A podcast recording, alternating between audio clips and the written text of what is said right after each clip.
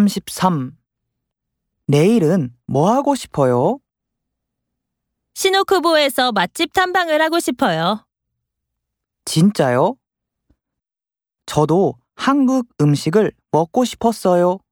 잘 됐네요. 정말 기대돼요. 그럼 내일 저녁에 시오쿠보역 앞에서 봐요.